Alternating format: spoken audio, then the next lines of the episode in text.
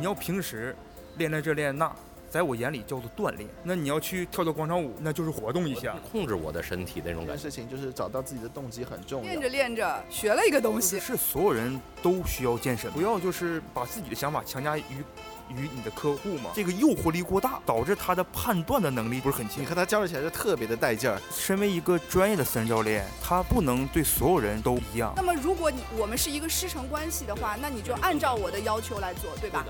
就你见没见过以后你的竞争对手，他们现在是一个什么水平？你不能只停留在看视频。大家好，欢迎光临思维发条，我是马飞飞，我是悟空，我是王宇，我是张征。哎，我们今天有一位新朋友啊，张征，要不然自我介绍一下。呃，大家好，我叫张征，我是一个健身行业的从事者，主要是健身私人教练。我从事这个行业大概已经接近十年了，啊，很高兴呢，在四月发条能跟大家这样碰面交流。好，那个张真也是我的教练啊，就是我作为一个教练的教练，然后也是我的好朋友。那么今天我们邀请张真来呢，就是也是想听听你讲讲你自己的故事啊。毕竟一个事儿干十年，还是应该积累很多经验的。然后我们看看今天我们有什么有趣的经历啦。啊，行，我那个我先跟大家简单分享一下我是怎么样进入这个行业的。嗯，我大概第一次接触健身的时候应该是零七零八年左右，那个时候我还是个高中生，我就是偶然间。在这个朋友的 QQ 空间里面啊，看到了一段这个健美比赛的视频，然后我当时呢比较震撼啊，就觉得练成这样挺好的。但那个时候基本上十五六岁的男生，他当有这种想法的时候，主要是为了吸引女生啊，当时就觉得练成这样应该挺多女生能喜欢我。我感觉那这个年龄段男孩应该当时满脑子应该也就是这点事儿。然后呢，我也不知道该怎么开始，然后就从网上看了一些视频，然后那个时候我也是一直在学校住宿舍，嗯，我就去这种体育器材店买了一些哑铃，还有哑铃片，然后每天在宿舍里面就是瞎练嘛。然后呢，刚开始瞎练肯定是有点效果的，因为你没有练过，稍微练一下就感觉自己，比如说力量长了呀，感觉好像手臂比之前更。更粗了，感觉肌肉更结实了。然后我就这样在学校一直陆续练了差不多一年多吧。然后过了一年多，我就觉得这也没有什么太大的进步。然然后我听别人说，这个一定要去健身房，因为当时我还是一个高中生，也没有什么时间还有能力去健身房专业去练。等我到大学的时候，我当时是办完入学之后，我下午就在附近找一家健身房。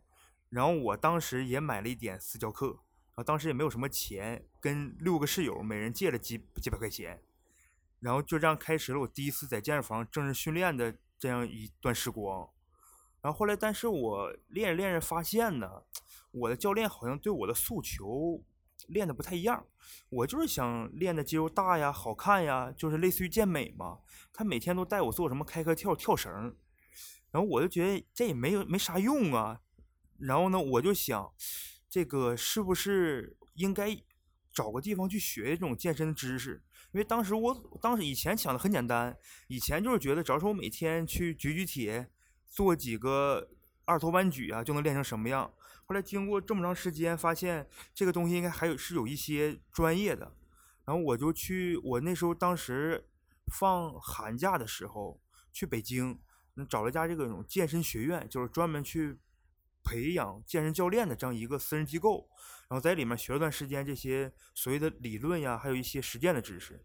然后呢，等寒假过了之后，我就开始回校自己练，然后发现呢，就是练的还比之前有些效果。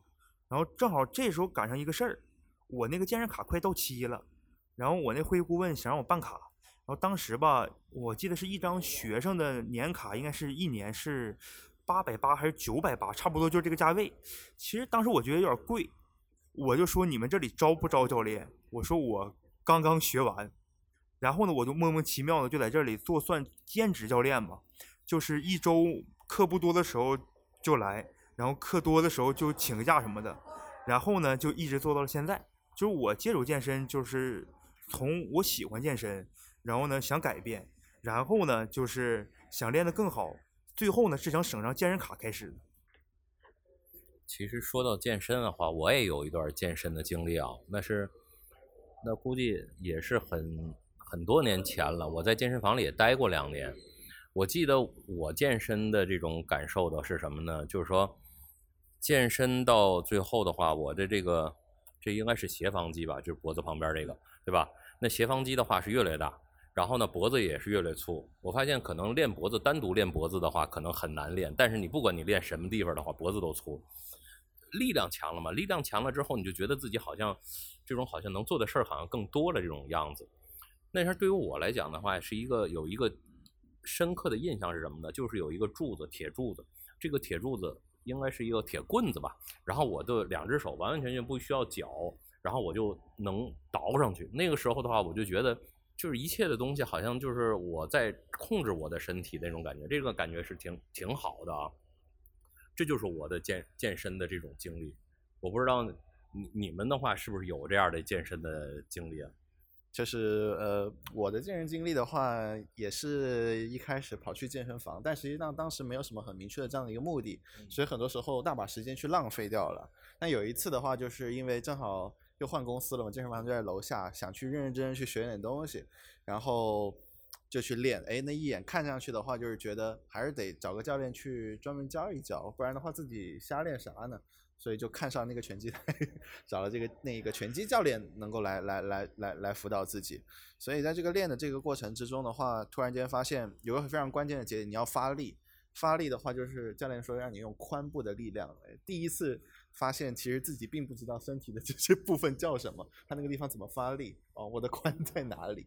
然后教练可能会通过像让你去压你的这个青蛙趴，或者说做一些腿部的这种开合，呃，一些专项的一些训练，帮你找到这个部分的一些感觉。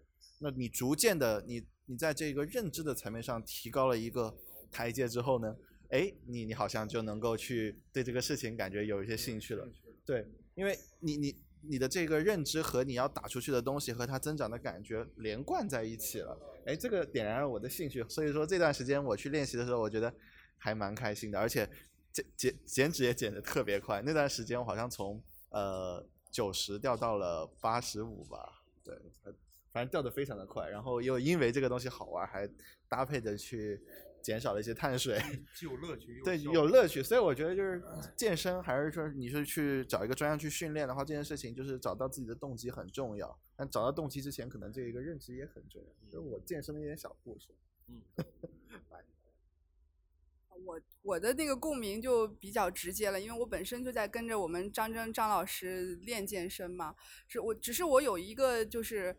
特别想要好奇的一个点啊，就刚才张张真你也讲到了，你当初是就是有点是因缘际会就走到了一个健身教练的路上，呃，我就想到说，像我们自己做敏捷教练，我们经常听到圈子里的一些朋友们问说，我要怎么才能成为一个敏捷教练？刚才张真你也讲到了啊，是吧？练着练着学了一个东西，然后。呃这一点我觉得是健身是一样的。我觉得就是如何去改变一个人，这个人的话是通过什么样的意愿进入的这样的一个过程之中，然后他有什么样的一个意愿，并且他如何能够做就改变。我觉得这个东西的话和健身是一样的，就是说能不能从张真的话，能不能从这种，哎，这个客户他以什么样的一个意愿，他基本上什么样的一个，呃，他他的改变是什么，或者是。就是说，你看你，因为你也是十年了的一个经验的话，就是说，是不是有些模式，有一些不同的人？我觉得我也很好奇这个东西啊。呃，其实它是这样的，就是我做这行业接触，我们这也是一个以以人打交道一个行业，就每天接触很多人。然后呢，首先我们如果说这个会员他想改变，那么我们就需要让他对健身呢，就让他知道什么是健身。那么其实大家眼里呢，健身就是什么减减肥呀、练练力量啊、增增肌。其实这样在民间这样说呢，也没什么毛病。但如果从我就是做做行业多年，结合专业来来说呢，就是是所有人都需要健身吗？而且健身到底我要练到什么样才算是个头？那么首先呢，呃，如果一个人刚到健身房，那么会给他灌输一个概念，这个概念叫做体适能。体适能指的是身体对外界环境的适应能力。那么我们人类他在这个进化这么多年，他的身体其实最终的目的是为了生存，他只需要适应他目前的生活环境就 OK 了。那比如说像一些搬运工，他不去健身房花钱，不用去健身房找教练，他身材也不会太差，因为他每天的生活，他就需要搬很多东西。那么他只有在一个有力量、有肌肉的情况下，他才能挣到这份钱。那么他的身体，如果往大了说，可能就是需要进化成这个样子，他才能活。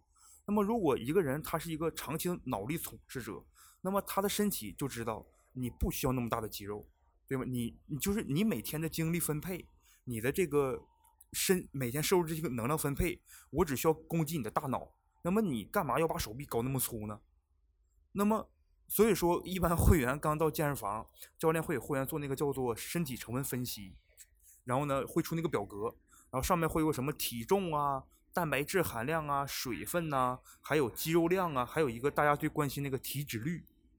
那么是就是我们会通过一个表格，首先给他一个概念，就是什么呢？你的体重跟身高的比例，当你的体重除以身高的平方，得到十八点五到二十三点九这个数据中间，那么就代表你目前的身高跟体重是合适的，这个叫做这个 BMI。那么，当你的身高跟体重比例达到二二十二，证明你目前的体重在理论上是不需要变的，除非你有额外的需求。就比如说，有的女孩，她明明身高跟体重比例已经已经达到二二十二了，甚至比这更低，她还要瘦。那么我们跟她说，就是在理论上你这个已经是最完美了，但人跟人需求不一样。有的女孩追求那种比较骨感，可能我一米七，我非要体重八八十斤，那么这就是她个人的一个诉求。然后第二呢，就是大家所关注的所谓的肌肉量。那么肌肉量多少是多？是不是越多越好？那首先这个其实是分人。那么当你的肌肉量占到你体重的百分之四十的时候，比如说你的体重是呃七十公斤，那么当数据出来之后，发现你的肌肉的含量是二十八公斤左右，那么目前来说你的肌肉量其实是生活当中足够的，因为百分之四十的肌肉量维持生活、走路、跑跳、拿东西，比如说我从超市那个买东西拿回家，这个其实是已经足以的。那么也就是说，肌肉对于普通人来说，肯定是越多越好看，越有力。但是你当你维持生活足够的时候，看你这这就是看你的个人选择的问题了。然后其次就是大家最关心那个体脂率，就是脂肪百分比嘛，就是体重里面有多少公斤是那个脂肪嘛。那其实比如说像成年男性，那当你的体脂率百分之十四到十七，就已经是非常健康了。那如我们从电视看那种就是腹肌超漂亮啊，体脂超像彭越那那种，他们体脂就百分之六七，那么这就是这种呢，就不是人人都可以有的，因为这种已经属于一个体脂过低。因为普通人如果不做一些一些极端手段呀，或者生活当中把大部分精力放在控制这方面，那基本很难做到。所以说，当一个男性你十四到十七的体脂，即使你没有腹肌，我也会说你现在目前来说是健康的，因为身为一个普通人，这个体脂就是对你来说是最健康的。你这个体脂用来保护你的内脏，维持你保保护你的体温，然后包括呢帮助你身体去合成各种激素，因为人的激素都是由脂肪去来合成的，这些都是非常 OK 的。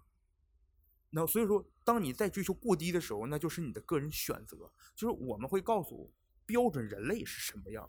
你是如果是一个正常人，你达到这样就 OK 了。因为最早的健身是它最早健身其实属于什么呢？就最早的健身房它全于美国，它是类似于康复，它是给那些常年打仗的受伤的士兵让他们锻炼的地方。因为他们比如说生病之后卧床几个月，他的肌肉量肯定变少了。那么会是让他们把肌肉量恢复到什么样？能走路，能跑跳就 OK 了。这最早不是像现在这种健身，我一定要练成什么样啊？比如男性，我必须腹肌要练到什么样，我的胳膊要多粗，我的肩要练什么样。然后女性，我臀要多翘，腿要什么样？其实最早健身不是这样。那么其实我们现在，包括我给我的一些会员灌输的也是，我要把一个正常人的标准告诉你，然后你是想超越正常的状态，然后还想维持这个状态。甚至是你就觉得我不想张状态，我就是稍微比他差都没关系，那这都是你的个人选择。那么我会根据你的个人选择，就给你一些运动上的建议，因为不要就是把自己的想法强加于于你的客户嘛，就是啊，我是那个练健身的，我练得好，那你必须变练成这样，男人就必须要变成这样，那没有这个必没有这个必要，只要告诉他正常什么样，你自己去自己选择就好了。刚才听的过程中，就是思绪非常的多，然后就就要点很多，要素非常多。因为我前面听到听到好多细节，就感觉说，一个是那个 BMI 作为一种度量的手段，我听到了它并不是过来告诉我们，呃，我们要怎么练的，它其实只是能体现出你到底正不正常。作为人类来讲，你到底正不正常？还有我还听到一个要点啊，就是说，如果想要达到一个新的状态。那么可能要做的事情是要改变你的身体适应外界的那么一个平衡，就说换换句话说，体适能的那个那部分，呃，张张真讲的体适能那一部分，其实讲的是我们的身体怎么与外界适应。那么就是说要改变外界环境对身体的刺激，你的身体做出相应的反应，你才能达到你想要的那个状态啊。我感觉那个点我听上去特别的有有触动，对我来讲有点像我在工作中所接触到的一些情况，我们要怎么处理？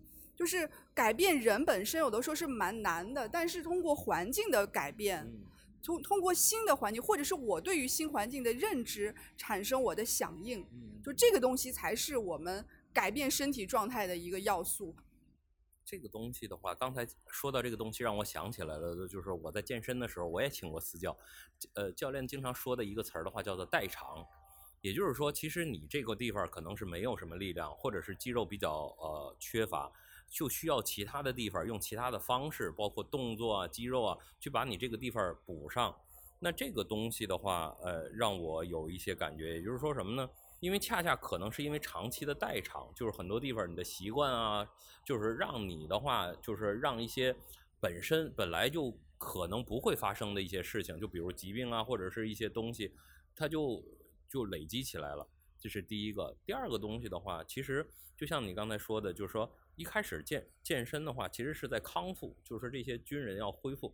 那现在的话，渐渐的话就变成了一种，呃，所谓的所谓的卷的这种状态。追求哦，追求对。那这种追求的话，呃，也让我想起了很多我们做事儿的话，这个行业的话，也都是逐渐的由一个这种时代就是要修复一个状态，然后逐渐的话变得要更精化一个状态来比呃这种这种趋势，所以。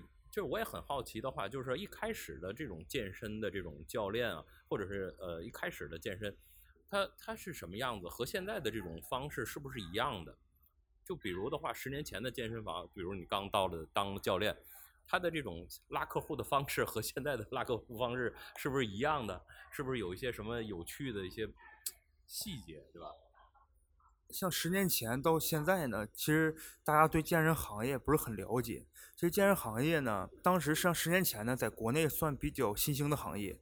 然后新兴它就代表的不是很成，不是非常成熟。整个行业呢，最早也没有这么规范。那比如像我十年前最早做教练的时候呢，其实我接触的大多数的教练，还有大多健健身房呢，首先他干这个东西肯定是为了盈利。他是在做生意，他要赚钱才行。那么呢，那个时候呢，呃，会员呢，健身的认知呢，他也比较低。他能去办张健身卡就已经非常不错了。那么他对去，比如说我花钱去请个私教，他会觉得第一，这个额外支出比较大；第二，觉得没有必要。因为他不会认为健身这个东西需要多高深的专业呀，啊，就是需要怎么怎么样。可能我跑跑步啊，随便去玩下杠铃、哑哑铃啊，对我来说就是够了。那么当时这个十年前的这个健身行业呢，其实呃，如果说赚钱嘛，我觉得十年前那批做健身的人，尤其是开健身房俱乐部的这些老板呀，其实他们都是赚钱的，因为那个时候是健身这个。比较红利期，然后但是呢，整个行业的专业程度呢，那时候不是特别的规范，因为当时大多数的健身教练呢，他们进行业的门槛会比现在低很多，就是基本上你要想十年前去做私人教练，只要是你能说话、活着还在喘气，大多数健身房都会要。然后呢，他会内部给你一些培训，但是那个时候的培训呢，不是倾向于专业，然后那时候培训主要只讲一个东西，就是销售，就是你怎么样能把这个东西卖出去变成钱。当时主要是做的这件事儿。然后我在那个时候做教练的时候，呃，其实我的专业肯定没有现在好，因为现在已经过了十年了。但是跟那时候跟大多数教练比，我还是比较 O OK 的。那时候做做的还行。然后，但是放到现在来说，很很多人就是经常会问我一些什么所谓怎么把课卖出去。其实我现在已经这几年吧，都不再考虑这种问题了。因为对于现在的我来说，或者现在这个行业来说，就是你再会说，或者说你长得再怎么样，现在的客户已经不会为这些东西买单了。只要是他接触之后，你给他上一堂比较完整的一所谓的体验课吧，他就能评估说这个教练专业怎么样，我需不需要。然后当你报价的时候，他会评估出值值不值得购买。啊，所以说这十年这个行业转变还是比较大的。也就是说，这十年这个行业健身行业吧比较正规，经过几次大大的洗牌之后，像之前那种模式已经不太存在了。我我听说你是有一个秘籍的，就是好像评估课短短的几分钟上完，你就可以把客户分类，然后做一定的判断。因为你是你们的销冠小王子，对吧？对，张张，你能不能介绍介绍你这块秘籍？这是能说的吗？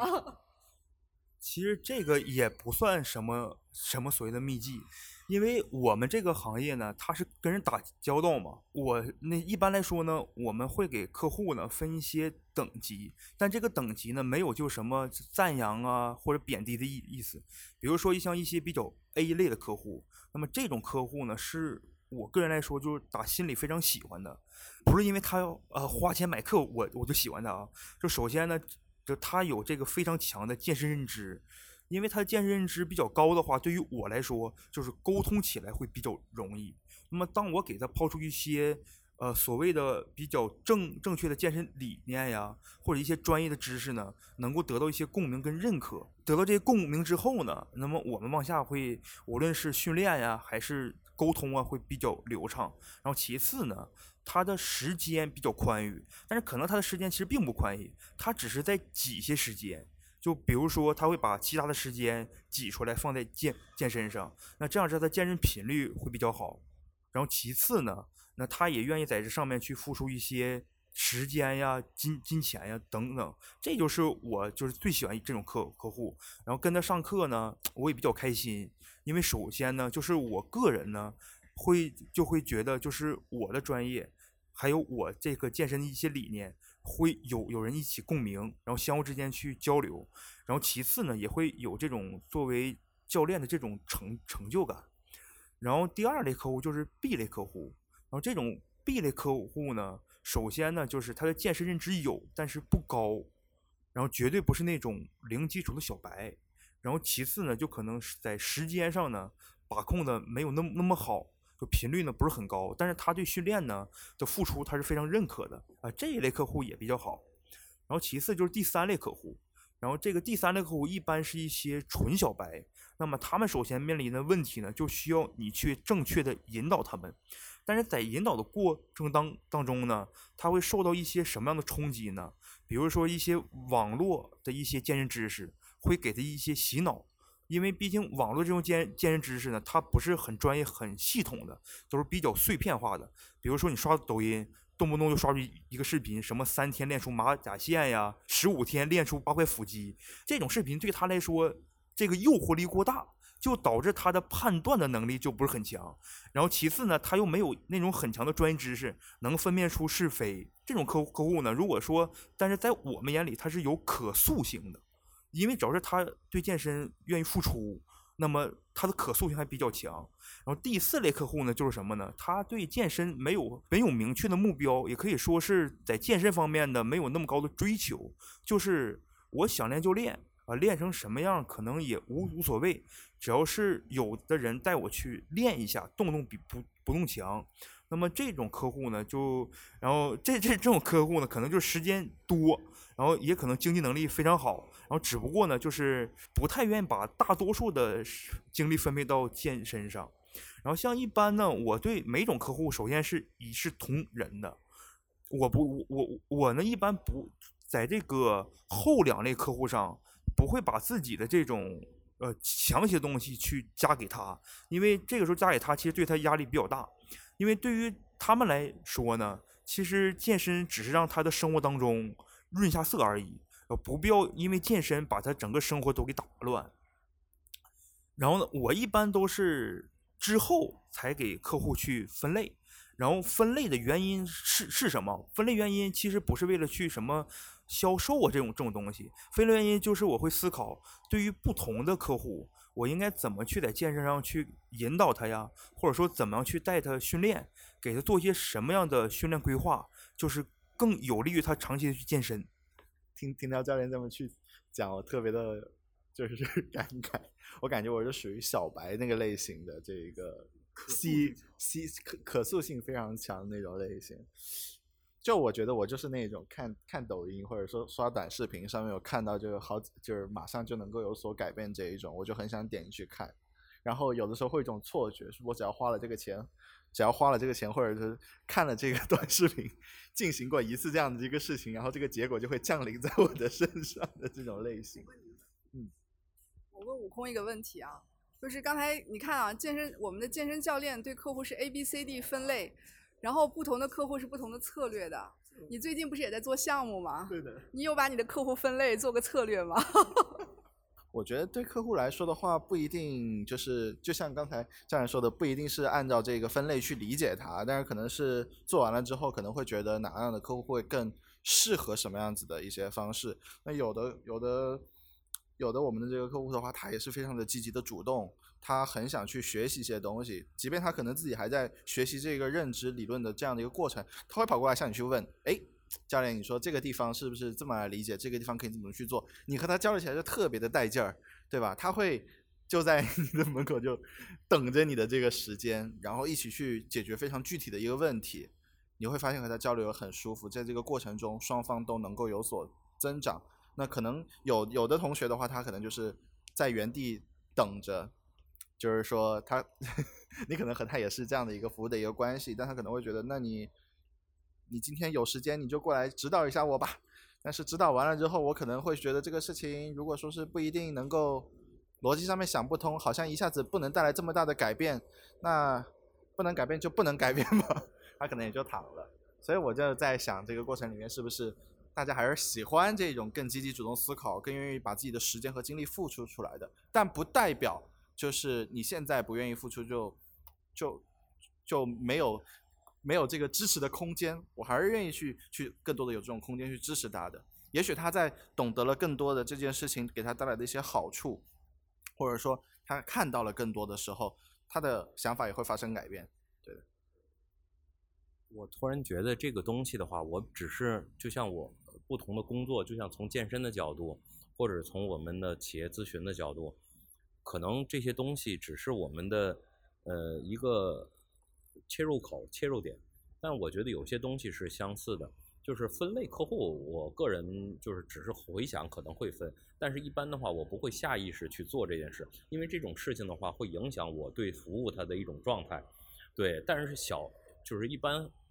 可能对这东西不了解的人的话，就会问啊，你们怎么分类客户的？但其实对我来讲的话，呃，我是就是任何的一个客户在我面前，因为他是因为健身或者因为咨询的话走到了我的面前，那我们就应该展示就是呃我们的专业性，然后尝试支持到他，服务到他，这是我的。不管他可能就跟我可能是有半天的服务的合同，或者是呃一天的服务合同。那我觉得用我的专业性的话，能够支持到他，才是我的追求目标。当然，我觉得从这点的话，是不是也也是相似的，是吧？对，其实呃，从这点话，其实相似。像我们去分类客户呢，没有一些太功利性的这种想法。就是啊，我们甚至不会通过去什么经济上的东西去分类客户。那么分类客户呢，主要就是其实为了后期更好的服务客户。因为如果说我把一个 A 类客户的一个这个训练的一个计划或者方案呢，然后强加到给 C 类跟 D 类客户身上，其实对于他们来说意义不大。他们甚至只会觉得这个健身没让我变得快乐，会他给会给我很大的一个负担。就是这一点对于他们来说，其实。就是这个是教练的一个失职，因为身为一个专业的私人教练，他就是不能对所有人都一样，因为有的人他健身的这个目的性跟他所谓东西付出，他是完全这不一样的。如果你把每个人都，当然我们都希望他好，但如果你把每个人都当成那那种什么极其渴望或者像运动员一样的去对对待他，对他来说反而是一种心理去抵触。他没有觉得我来这上一节课会觉得很快快乐，他会觉得每分钟都觉得是一种煎熬。我我就赶紧把这东西上完，他他他就算了。对，对的。那这点的话，我突然想到，就是这种客户分类其实是我们对自己的一个反思，或者是让我们自己的服务更加就专业性的一种一种呃侧面的一种证据也好，或者是一个梳理自己的一个东西也好。那这种东西，如果你自己没有这种东西的话，就证明的话，你其实还没有对自己的呃交付的内容的话有一些更深的思考，对吧？呃，对我现在是有这种感觉的。我的，我突然间想到，我日常工作中的很多痛苦来自于我尝试把我自己想要，我肯定是 A 类客户啊，对吧？张真在旁边点头了，我肯定是你的 A 类客户啊，就是我我发现我会强加别于别人，就是我自己可能是 A 类，在这件事上我属于 A 类，但是我老是把我自己的想法加到那个 C 类 或者是 D 类的人身上去，就这个就是个人目标和客户目标不一致导致的这个一个一个差异导致的痛苦，对吧？所以这个还是要调和的，就是以客户为中心。嗯，像菲菲姐说这个情况，我能理解，因为我最早呢也是这样，就总是把自己的东西想给客户。我比如说，我举个例子，你像我们这种常年训练的，都知道腿部训练永远是最重要的。然后，但是呢，早期呢有一些，比如说我的会员，他不爱练腿，或者甚至不练腿。或者练腿的时候就想滑下水就过去就就算了。那我最初呢，比如说几年前呢，基本上都都是逼着他们去练啊，练腿好，练腿你能增肌长力量，然后你的激素水平能高，怎怎么怎么样？然后这后来会发现呢，就有一些客户会让我这样去流失掉。对，因为就是他们没有想的，他们知道你做这个东西对，但是我没法接受。那么对于现在的我来说，比如说我有客户，他不练腿。但我会，我我能做的就是什么呢？我会跟他说练腿好，但但他要不练，那就不练。那我只需要把其他地方他喜欢练的带到环练都一样。因为他不练腿的话，那么我会跟他说缺点他是什么？你练腿会能更好。那他坚持不练的话，首先他是我的甲方，我要跟着他的意愿去走。那么我的职责就先告诉他什么是对，什么是错，就就 OK 了。那么现在来说，我也的确有会员就是。就是一节腿都不练，那那么不练那就算了。对，其实但我后来反思他一想啊，就是他的无论他的这对健身方面的一个追求，或者他现在处于一个现状，他不需要像我一样把腿练那么粗，对吧？我就是我是一个设计师，或者说我是一个就是某方面工作者，就我干嘛像你像你做健身的一样，每天蹲腿蹲那么重，对吧？蹲完之后我又累。然就然后呢？第二天我腿又疼，疼的又动动不了，我走路又痛，开车都痛，影响我工作生活三三分钱。其实我反后来我做的时间越长，我也反复这种事儿，就是不能把我对健身的这种意愿强加给其他人身上。其实这样对他们来说，反而就是他们明明能长期把这事儿融入生活，因为我这样，他就选择就放弃了。我这里有一个扩展问题啊，就是从这个从张真教练讲的这个点上，我的扩展问题是这样的，就是说。我们都知道很多事情背后它是一门生意啊，比如说我们做敏捷教练也好，敏捷教练你也是一门生意，不管这个客户是显性的支付，确实给你钱，还是在企业内隐性的支付，对吧？内部教练他也会有意愿选择继续跟你交流，或者是再也不理你了，这背后是一门生意，但是这个事情的本身它也是有它的正确性的，比如说从健身的知识来讲，从健康的常识来讲。呃，张真教练讲到这个全身训练、平衡的训练是非常关键的。那么我的问题也很犀利啊，就是一个是经济的利益选择，一个是这个东西的正确性选择，这两者有冲突的话该怎么办？我问王宇桑。OK。你你你你很强调一件事儿的严谨性、严肃性的，然后你本身你也要面对客户的。对的。啊。我觉得我是有坚持的，就是等于是呃，对于那些。其实我其实放弃了很多客户，就是有些客户，就是说，嗯，他要的东西我实在给不了他，或者他追求的东西和我，就我我就是或者说我们对这种，其实就回到我们就是我，比如我对咨询的理解，你对健身的理解，对吧？每个人的理解不一样，而且这种东西的话，呃，而且很多东西的话，我认为的话，应该很敬畏它。就是说，你这种东西不能瞎弄，对吧？任何东西的话，你其实发力越大的话，它其实造成的危险其实就更大。那那那，所以我会有些地方会会比较强悍的去说出一些关键点。当然，我不知道是不是跟练腿有关啊，但是绝对是和某些动作有关。就比如这动作就得这样，没有任何的废话的，你就得这么做。所以这种东西我会非常坚持。但一旦的话，当然这开始开始可能一天两天的一个接触就沟通，你发现的话，那这个客户的话可能完完全全无法坚持这种东西，或者是他跟你的理念和你的原则，你认为的重要的东西完全不匹配。那我也很高兴的话，把这个客户介绍给别人。那其实的话，别人的话也很专业。对吧？那我觉得，呃，在这儿支持不到他，别人也会支持到他。对他，只要他愿意继续的在这上面投入精力，我觉得就是好的。这个地方我有一个感受啊，就是我发现现在就是敏捷教练的这个圈子里有一个。可能是我个人的误解，或者是我觉得大家都有误解，就是敏捷教练，你所遇到的这些客户们，到底有多少他就是一个客户，还有以及有一部分人他是有意愿成为敏捷教练的。其实这两者应该是不一样的，对吗？我们回到刚才张征在讲到他怎么从是一步一步走到成为一个教练，他其中你有一个阶段你是很模糊的，你既是一个健身爱好者，你是一个健身房的一个消费者，同时你又进修了这个专业教练的课程，你潜在是一个专。专业教练后面你才会变成一个专业教练去 coach 别人教练别人。那我们现在遇到的一个情况就是，我我的具体工作中，我的有一些呃面对的一些同事伙伴，他真正他就是客户，所以从以客户角度我对待他，我就应该以他到底他的个人意愿是什么来看。那么有些东西会讲讲了你不做就那就就是 whatever 你就不做吧啊，你靠你该开心就好，因为毕竟你还有你的主营的航道。你你是个测试主管，你还要有测试工作要做的。那么另一部分就不是了，有一部分人他是，虽然他可能是个测试主管，但是他一心想往那个敏捷教练，他想走专业路子。原来是个健身爱好者，他可能下一步他成为一个专业的健身教练了。那这个时候我们之间的互动更多的就要讲明白到底什么是对，什么是错。那么如果你我们是一个师承关系的话，那你就按照我的要求来做，对吧？那这个过程的话，就是说确实是这样，有这种感觉。也就是如果你。呃，是客户，那很对你的要求很低的，对吧？但是如果是你要跟着我去练，对吧？就当成一个叫我对你的要求的话是非常高的。我不知道的话，比如张真教练的话，有没有徒弟或者是其他的小教练跟着你干的？你对他们的要求是什么样的？啊，其实说这个这样就这种也有，也有像如果遇到像这这种的，首先我要跟他说，我说你不是会员。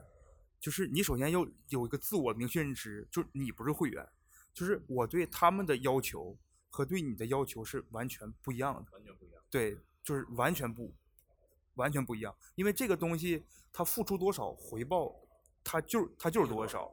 对，就是跟我之前一个会员，我觉得他说的挺对。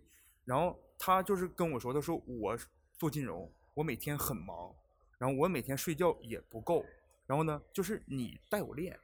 就是只要就告诉我什么是对错就 OK 了，就是不需要把我练得太狠。然后他，然后然后后来我就跟他说，就是练得不狠可能就没有什么效果。然后他说我是个成年人，就是我只付出了百分之二十，我不会因为我给你钱了，我要百分之二十五的回报。你能给我百分之二十的回报，你已经做得很很好了。然后那如果说对于像刚才说那种，比如说跟着我练的，就是那么基本上我会按照我的要求去要求他他们。嗯，那你像比如说之前有很多认识我的人，就是动不动什么啊，比赛呀，我想比比比赛呀。那我一般会给他们先抛出的问题就是什么？就你去现场看过比赛吗？就你见没见过以后你的竞争对手他们现在是一个什么水平？你不能只停留在看视频，对，你要去现场去看，你去现场看一次，原来跟我同级别的人练成这样，然后你评估一下你自己。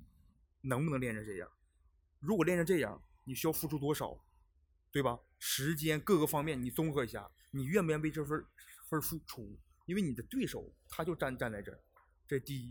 然后第二呢，你自己接受过真正的训练吗？对吧？你要平时练练这练那，在我眼里叫做锻炼，对吧？它是有这个每个词汇，它是这个重量不一样。那你要去跳跳广场舞，那就是活活动一下，对吧？活动一下锻炼。那那么那好，我会带你进行一次真正的训练。然后训练完之后，你会觉得很累、很痛苦，怎么这么难受？那我我会告诉你，就你这些对手每天这么练两三次没停过，然后要坚持无数个时间才能往这站。你自己想，你能做到吗？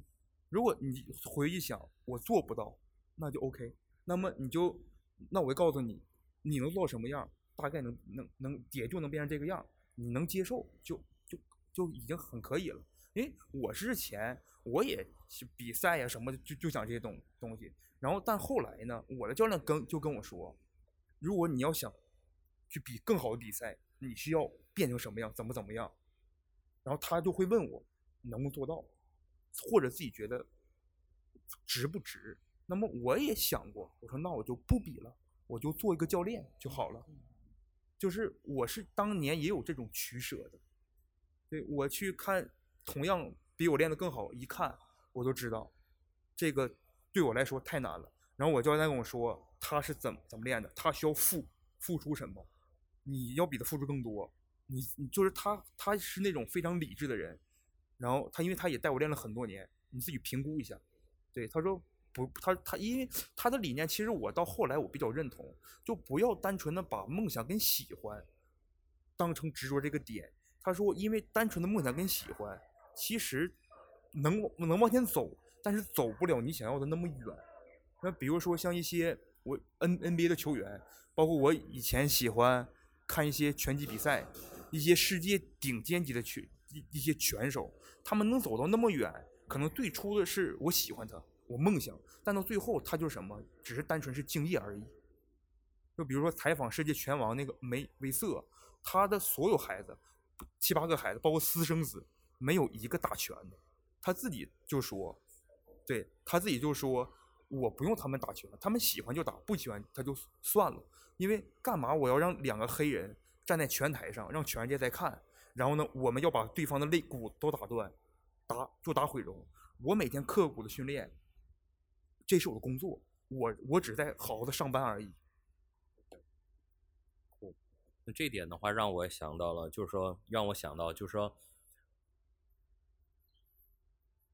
就是说，我们其实健身来讲的话，其实目标非常明确的，而且都能看到。但是现实之中，我们很多协作啊、公司啊配合，其实我们的目标并不是很清楚的。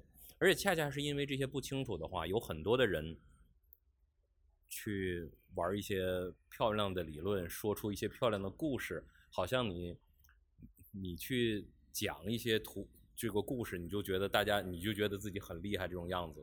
我觉得还是要回到，就像。